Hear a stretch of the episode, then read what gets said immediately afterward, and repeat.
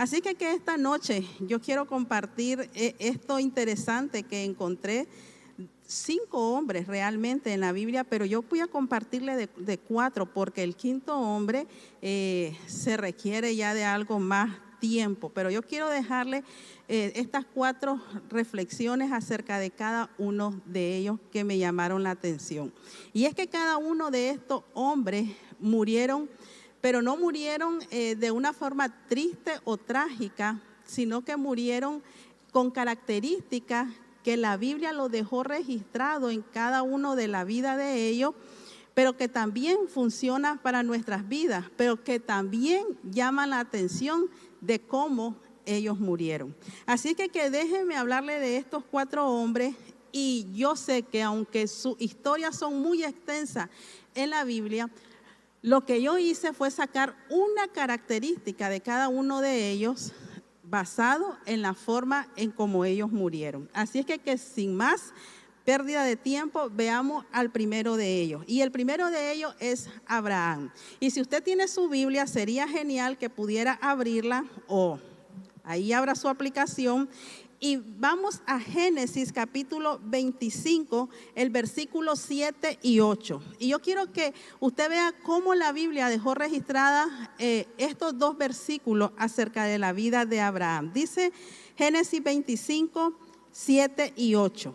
Y estos fueron los días que vivió Abraham, 175 años. Y exhaló el espíritu y murió Abraham en buena vejez, anciano y lleno de años, y fue unido a su pueblo. Cuando yo leí este capítulo, pues como que no me llamó mucho la atención, pero cuando fui leyendo más adelante la Biblia, me fui encontrando con otros hombres que casi que las mismas características. Entonces, lo que hice yo fue extraer eh, la vida de estos hombres y cada uno de ellos en la forma en cómo terminaron sus días. Y me llama la atención que Abraham tenía 175 años. Ahora, claro, ¿verdad? En ese entonces ya sabemos que un hombre de 100 años pues era joven, quizás podríamos decir que ahora un hombre de 40 años, pero tenía 175 años, pero vea que Abraham murió en buena vejez, aunque era anciano, pero también murió lleno de años. Y yo me hacía la pregunta, eh, ¿cómo nos gustaría a nosotros morir? ahora uno muere pues enfermo y muere uno quejoso y uno tiene más enfermedades que otra cosa, pero ¿cómo le gustaría a usted morir? ¿Usted ha pensado en ese día? Por ejemplo, a veces yo digo, a mí me gustaría morir me acuesto, me duermo y que ya no me despierte. No siento dolor, no siento angustia, no me doy cuenta que me morí. Cuando ya me despierte, me despierto con el Señor, pero yo no quiero sufrir cuando yo muera. Y mucha gente le angustia la forma como morir. Hay gente que piensa hasta en su muerte, me voy a morir en un accidente, me voy a morir de esta enfermedad porque mi abuelo tuvo esta enfermedad. Y mucha gente se angustia por la forma en que va a morir.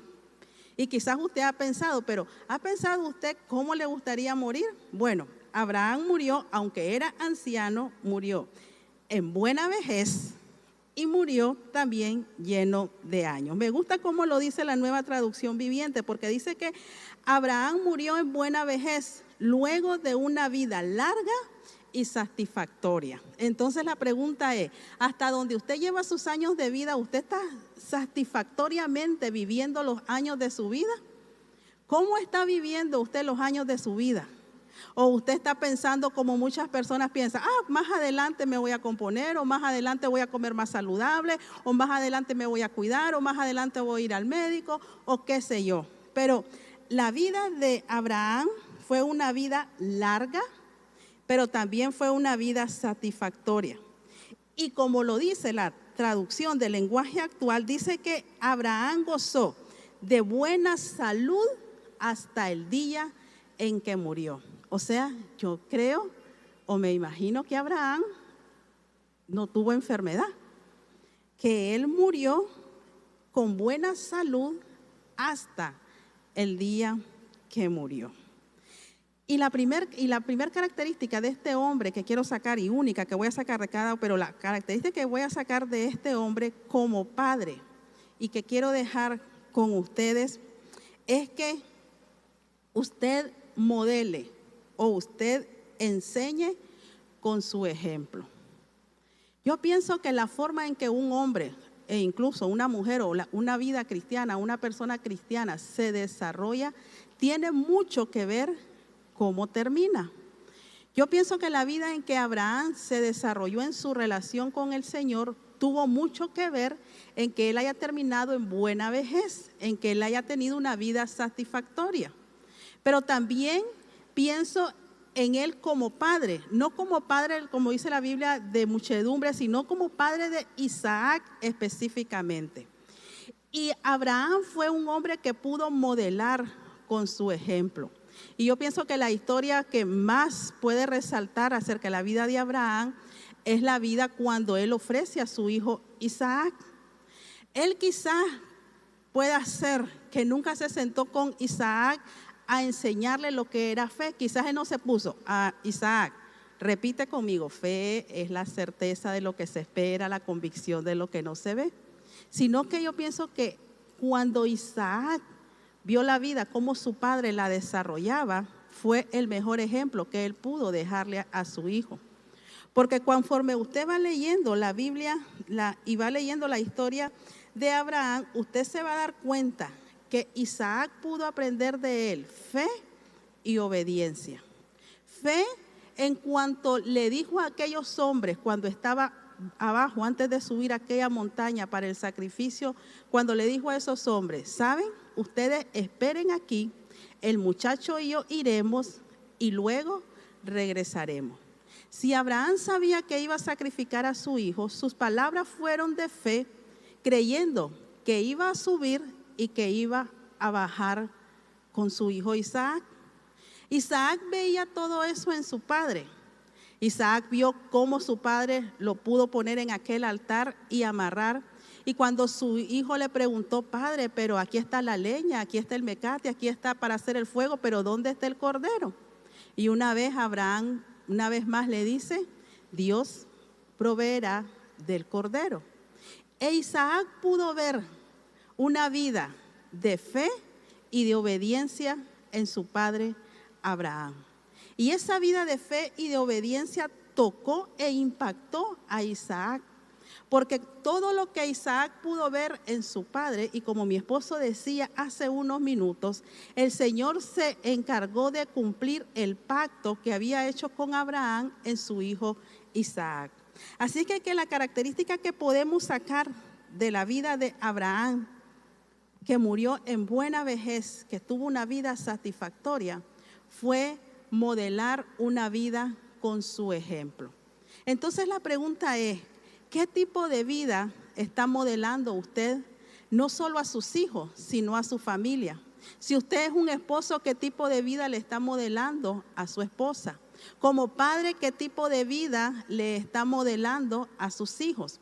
Usted ha oído muchas veces decir que los hijos no hacen lo que le decimos, sino lo que hacemos. Porque los hijos aprenden en silencio de lo que nosotros como padres hacemos. No tenemos que decirle muchas veces las cosas porque ellos van a hacer y van a repetir lo que nosotros hacemos. Así que, que lo primero en la vida de Abraham es una vida de fe y una vida de obediencia. La vida nos enfrenta a muchas situaciones y cuando la vida le trae situaciones difíciles a usted o a su familia, ¿cómo enfrenta usted las pruebas y las situaciones en su casa? ¿Las enfrenta con fe? ¿Las enfrenta con obediencia al Señor y a su palabra? ¿Cómo ven sus hijos? ¿Cómo ve su familia que enfrenta usted las pruebas en su hogar? Ustedes, ven, ustedes reflejan o enseñan a su familia que Toda prueba podemos enfrentarla con fe y con obediencia al Señor. ¿Qué es lo que sus hijos perciben cuando las cosas no están yendo bien en un hogar, cuando la economía no está bien, cuando alguien de la familia está enfermo, cuando quizás alguien de la familia ha perdido un trabajo o cualquier problema dentro del matrimonio o cualquier dificultad o conflicto entre padre e hijo? Cualquier problema que sea, ¿Qué es lo que sus hijos ven? ¿Cómo usted enfrenta la situación? Cuando hay escasez de algo, cuando tienen una necesidad y no saben cómo suplirla. Usted reúne a la familia, ora, lee la Biblia, lo alienta, lo anima con fe. Ven sus hijos que usted está orando por esa necesidad o lo ven sus hijos comerse la uña, pegar cuatro gritos, maldecir la situación actual en la que usted está viviendo. ¿Qué es lo que usted está enseñando a sus hijos a través de lo que usted hace? Abraham enseñó fe y obediencia con sus actos y la forma en cómo él desarrolló su vida. E Isaac pudo absorber todo eso en la vida de su padre, porque usted lee la, historia de Isaac, que en un momento la vamos a ver, y él pudo absorber, porque vio a su padre, cómo él pudo actuar en un momento de prueba con fe y con obediencia. Él no rehusó a su hijo delante de Dios y e Isaac vio esa obediencia de su padre hacia Dios. Él vio la fe, como su padre creyó que el Señor iba a proveer de un cordero cuando él mismo era el que iba a ser sacrificado. Así que, ¿qué es lo que usted está modelando en su casa y en su hogar en medio de un conflicto? Si nos guiñamos los pelos, si nos deprimimos, si no sabemos qué hacer o nos desesperamos, o nuestra familia, nuestros hijos están viendo que estamos actuando, estamos confesando y estamos creyendo que tenemos fe que el Señor va a sacarnos victorioso de cualquier situación. Así que, que lo primero que yo le puedo dejar como consejo es modele un estilo de vida lleno de fe y lleno de obediencia. Segundo, Isaac. Isaac, hijo de Abraham. Si hay algo que puedo resaltar en la vida de Isaac, que para mí es mi preferencia en la vida de Isaac, es cuando está casado con Rebeca y Rebeca es estéril. Y me gusta esta parte porque Isaac no actúa como su padre o como su madre en buscar otra solución cuando se enfrenta a una esterilidad de su esposa, sino que la Biblia dice en Génesis capítulo 35, donde cuenta la historia o relata la historia de, de Isaac, el versículo capítulo 35, dice que cuando eh, estaba estéril, capítulo 25, cuando estaba Isaac y Rebeca y era estéril, dice que Isaac oró al Señor. Y dice la Biblia que el Señor aceptó su oración. E Isaac y Rebeca tuvieron a los gemelos, a Jacob y a Esaú. Pero la vida de Isaac, a muy diferente de la vida de su padre, fue una vida quieta. Isaac era un hombre calmado, callado, un hombre pensativo. De hecho, de los tres patriarcas de Abraham, el mismo Isaac y Jacob, Isaac fue el que menos viajó. Isaac fue el que tuvo menos aventura extraordinaria, pero interesantemente Isaac fue el que más tiempo vivió. Génesis 35, versículo 28 nos narra cómo Isaac murió. Y fueron los días de Isaac 180 años. Y murió viejo y lleno de días. La nueva traducción viviente dice que murió en buena vejez. Y otra traducción dice que era un hombre viejo Isaac, pero que había vivido una vida larga y completa. Qué bonito es poder vivir una vida completa, no solo una vida larga, sino una vida satisfactoria como Abraham y una vida completa como Isaac. Pero la característica que quiero resaltar en la vida de Isaac, tristemente, aunque no es una de las mejores, pero es una que sucede dentro de la familia. Aunque fue un hombre lleno de fe como su padre. Fue un hombre también obediente y sí que fue obediente. Su padre eh, eh, le enseñó fe y le enseñó obediencia. Obedientemente él subió con su padre para ser sacrificado. Obedientemente cuando Dios le dijo que no se fuera de la tierra donde él estaba porque quería huir, él se quedó donde Dios le dijo. Pero cuando vemos una característica de la vida de Isaac como padre, quizás no es la mejor. Y aquí le quiero dejar el segundo consejo. No hagamos bandos en la familia. En otra palabra, una que no nos gusta usar dentro de la familia es que no hagamos preferencias dentro de la familia. En otra frase, si usted lo quiere utilizar así, es que no mostremos parcialidad a un lado de la familia. O si usted le quiere decir de otra manera, no seamos portadores de separarse dentro de la familia, sino de poderse unir. ¿Por qué? Porque cuando Isaac y Rebeca tienen a sus hijos gemelos, la Biblia nos deja reflejada la situación de ellos. Génesis 29 dice, versículo 31.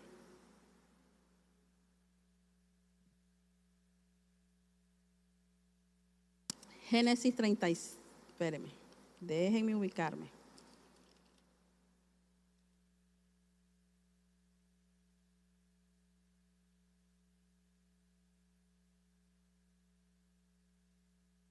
Ok, Génesis 25, versículo 27. Y dice que cuando los hijos de ellos nacieron, uno era Esaú y el otro era Jacob, en ese orden. El versículo 27 dice, y crecieron los niños, y Esaú fue diestro en la casa, hombre del campo. Pero Jacob era varón quieto, que habitaba en tiendas. El versículo 28 dice, y amó Isaac a Esaú, porque comía de sus casas. Rebeca amaba más a Jacob. Cuando estos hijos nacieron, cada uno tenía una característica. Y una de las características de ellos, uno era bueno en la casa, el otro aunque era más quieto, pero hubo desde ese momento en que los niños crecieron, empezaron a reflejar su personalidad. Y es que debemos entender que cada hijo es diferente. Hace años leí un libro que se llama Hijos diferentes, necesidades diferentes, que se los recomiendo. Porque muchas veces como padres creemos que todos los hijos son iguales y a todos los tratamos iguales. Y cuando logramos tratar a todos los hijos iguales, entonces creemos que como reacciona uno, va a reaccionar el otro. Por ejemplo, a veces solemos decir, mira tu hermano, nunca me ha dejado clase. O mira, tu hermano siempre ha ido en primer lugar en el colegio. O mira, tu hermano es ordenado en el cuarto. O mira, tu hermano se come toda la comida. O mira, tu hermano, él me ayuda en la casa. O mira, tu hermano, y empezamos a comparar a los hijos porque creemos que todos los hijos son iguales. O porque como uno es ordenado, el otro tiene que ser ordenado. O porque como uno ayuda en la casa, el otro también tiene que hacerlo. O porque como uno es saca solo 100, entonces el otro saca 70 y creemos que tienen que ser iguales. Interesantemente, cada uno de estos padres tomó su partido y tomó y dividió a sus hijos. Así que, que la característica que puedo yo sacar de Isaac es que no mostremos parcialidad, no hagamos preferencismo dentro de nuestra casa. Muchos hermanos, y suele hacer, como lo fue Jacob y Esaú, eran diferentes. Ahora piensa en sus hijos si usted es padre y tiene más de un hijo. Uno de sus hijos es diferente al otro de sus hijos. Tienen personalidades diferentes, tienen gustos diferentes, tienen gustos en todas sus áreas de manera diferente. Y a veces sucede que cada padre también tiene y elige hijos diferentes. Usted ha escuchado decir muchas veces que los hijos varones son más pegados con la mamá y las hijas mujeres son más pegados con el papá. Yo creo que casi que todos oímos decir esa frase, pero saben, muchas veces nuestra frase hace que suceda así. No debería ser así. Tanto el varón como la mujer deben ser pegados tanto al papá como a la mamá. Así que, que cuando no somos justos dentro del hogar, suceden males como los que sucedió dentro de, dentro de los hermanos de Jacob y Esaú, que terminaron divididos, terminaron peleados y por más de 25 años ellos dos no tuvieron relación como hermanos. Imagínense tantos años perdidos y separados. No solamente ellos, sino sus padres también, emocionalmente separados porque discutían por causa de sus hijos, porque uno prefería a Esaú y el otro prefería a Jacob. Así es que, ¿qué? ¿Qué puedo aprender de la historia de Isaac y de Rebeca? Bueno, que el preferencismo dentro del hogar nunca va a dejar algo bueno. Y aunque yo sé que mis hijos me están oyendo y después que me baje de aquí me van a caer encima porque piensan que yo tengo hijos preferidos, pero realmente yo pienso que en el corazón de un padre y de una madre no hay hijo preferido. Pienso yo que cada uno en su personalidad es tratado de manera diferente. Quizá uno puede ser más amoroso, pero no significa que el que no es tan amoroso también no tiene su parte dentro de un hogar. Así que, lo que yo puedo sacar de Isaac es que no hagan bandos dentro del hogar. El tercer hombre, Moisés, Deuteronomio 34, 7. La Biblia dice que Moisés era de edad de 120 años cuando murió, que sus ojos nunca se oscurecieron ni perdió su vigor. La nueva traducción viviente dice que él conservó una buena vista y que mantuvo todo su vigor. Y la traducción del lenguaje actual dice que él gozaba de buena salud y la vista no le fallaba. En otras palabras, a diferencia de otros que murieron ciegos, que no veían, como fue el caso de Isaac, que no pudo distinguir cuando Esaú y Jacob, y Jacob llevó y le robó la, la bendición. En el caso de Moisés, sus ojos nunca se oscurecieron. Es decir, que él terminó lleno de fuerza y también terminó con sus ojos claritos. Él podía ver a pesar de sus 120 años. Pero no es eso lo que yo quiero resaltar en Moisés, sino que un versículo antes dice, y murió ahí Moisés, siervo de Jehová. La tercera característica que quiero dejarle acerca de cómo Moisés terminó sus días es que Moisés, más que cualquier cosa, él era un siervo sobre todas las cosas. Si la frase de su tumba, que no tuvo tumba, pero si hubiese tenido una tumba y la frase de su tumba tenía que decir algo, estamos seguros que no iba a decir que Moisés, aquí yace Moisés, príncipe de Egipto. Tampoco decía, no era Moisés el asesino de un egipcio. Tampoco pudo haber dicho, no era Moisés pastor en el desierto, o no era Moisés obrador de milagro, o no era Moisés el profeta, o no era Moisés quien no entró en la tierra prometida. Si algo se podía escribir de Moisés, es que Moisés era siervo de Jehová. Así que, que la tercera característica que le quiero dejar a ustedes, padres, es que dentro de sus hogares sean siervos para su familia. Tristemente, y yo lo he visto, tristemente muchos hombres en el hogar son buenos para servir fuera de su casa. Le sirven al vecino, le sirven al amigo, le sirven al compañero de trabajo, le sirven a cualquier persona, pero dentro de su hogar no son siervos. Dentro de su hogar se creen los reyes de la casa, lo cual está bien, pero quieren que sus hijos y sus esposas sean los siervos y las esclavas que les puedan servir a ellos. A como decimos popularmente, somos luz de la calle y candil de nuestra casa. Así que, que la característica que puedo extraer de Moisés para su vida es que padres, hombres, sean siervos en su hogar, que ustedes puedan servir a su familia. Muchos están contentos con ser siervos solamente de las personas que ellos eligen. Por ejemplo, uno puede decir, bueno, me complace servirle a esta persona, pero si ya otra persona pide de nuestro servicio, no, porque él no me cae mal, porque él, no, porque él me cae mal, porque él no me simpatiza o porque sencillamente no me agrada y no le quiero servir a esa persona. Y elegimos a las personas a las que les queremos servir. Las contamos y decimos esta sí y esta no. Y podemos servir a cualquier persona.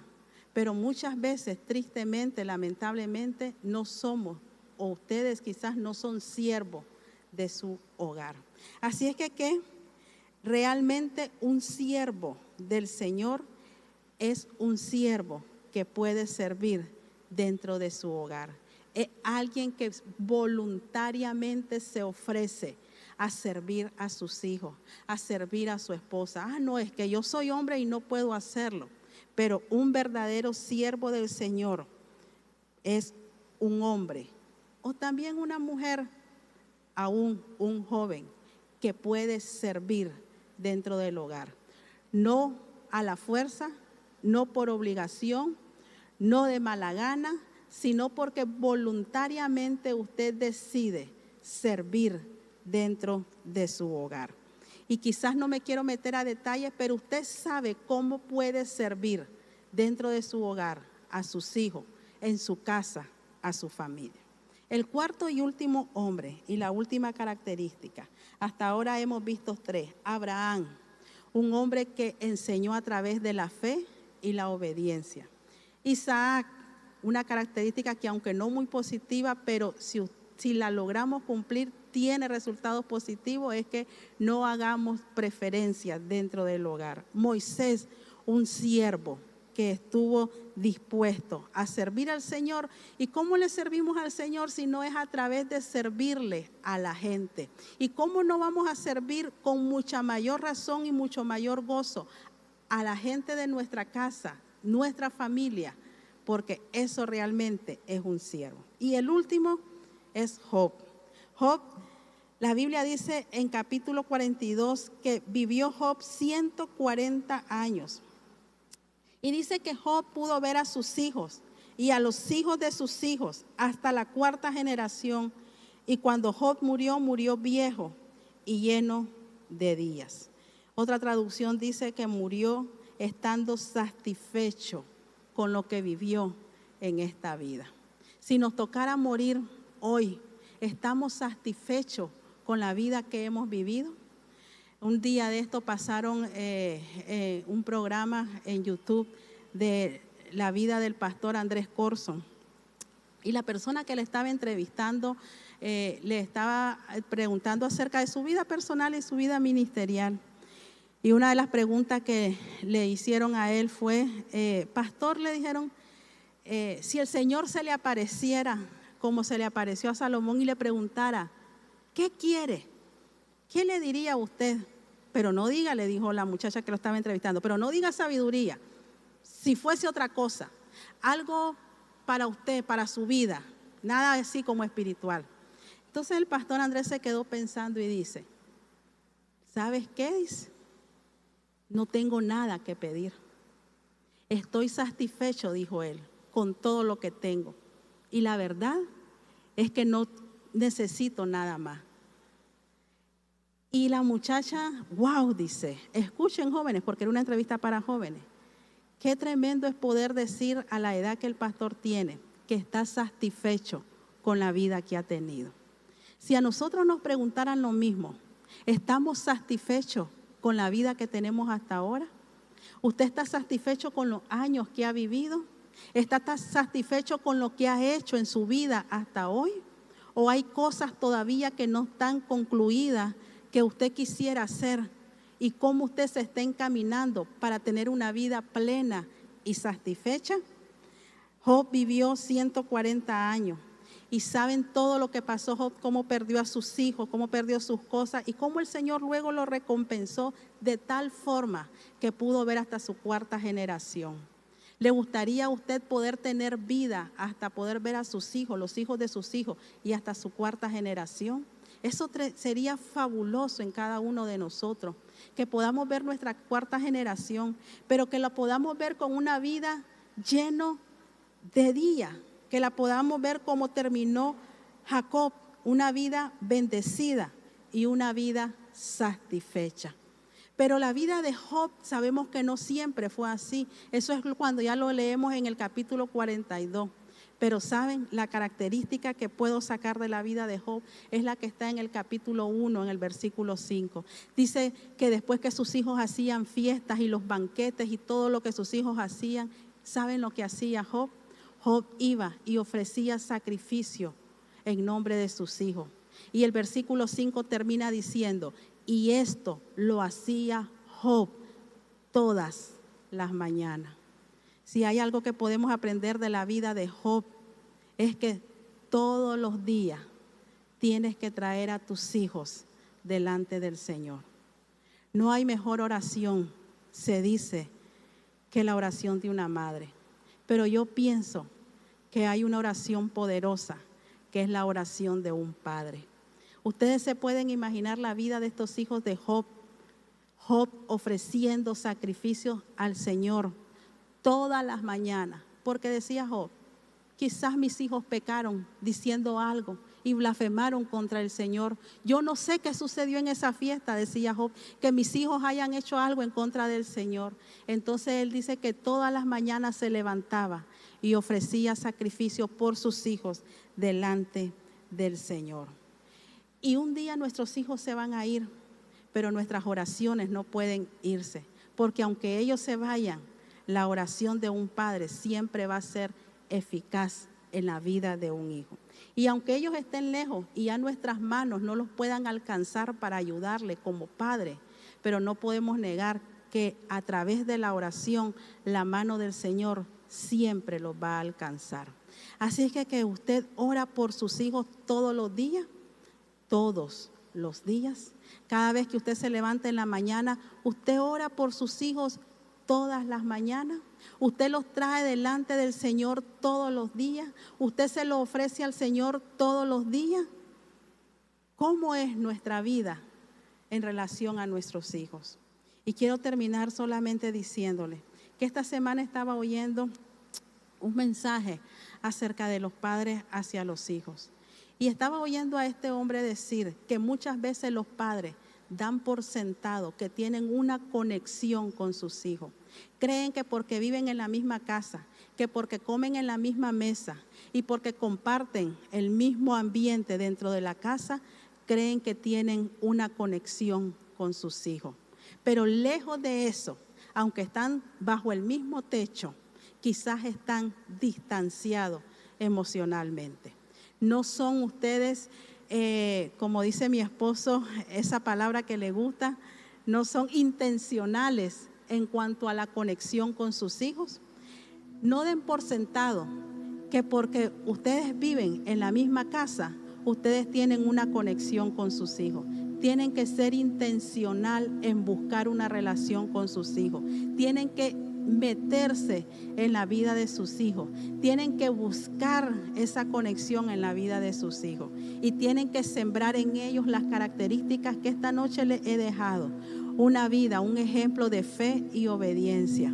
Una a su familia y nunca sea usted la persona que va a dividirla dentro de lo mismo hogar. Pero también sea un siervo dentro de su hogar. Pero también usted traiga todos los días delante de la presencia y el altar a sus hijos. Cúbralos en oración. Porque sabe, cuando el enemigo quiera venir y atacar a sus hijos, entonces se van a encontrar con la misma respuesta que Satanás le hizo al Señor cuando quiso venir en contra de la familia de Job. Y Satanás le dijo, ¿cómo voy a poder hacerle mal a Job y su familia si tú has puesto un cerco alrededor de él, de su casa, de su familia y de sus bienes? ¿Cómo obtuvo eso Job? A través de la oración, a través de cada mañana levantarse y presentar a sus hijos en oración. Cuando el enemigo quiso venir, se encontró con una barrera donde no podía tocar nadie de ellos sin que el Señor le concediera ese permiso. Así es que, que levántese cada mañana y ponga a sus hijos delante del Señor. Haga una conexión con ellos y no de por sentado que porque es su padre, usted tiene una relación con sus hijos, porque eso es algo que usted tiene que edificar. Quiero orar por ustedes, padres, esta noche, porque saben, Ustedes son el pilar fuerte en su hogar. Y de ustedes depende muchas cosas. Deje ya de estar poniendo responsabilidades suyas en la mamá de sus hijos. Deje de estar diciendo que, ah, la mamá se entiende. La mamá sabe. Hay cosas que los padres ignoran de sus hijos porque no buscan esa conexión con ellos. Padre, esta noche Aquí hay un grupo de padres, pero muchos vienen a esta casa que también son padres. Le has dado responsabilidades, Señor. Y como padres Yo oro, Padre, para que cada uno de ellos tenga la sabiduría, la guianza, el poder, la autoridad de parte tuya para guiar a sus hijos y a su familia.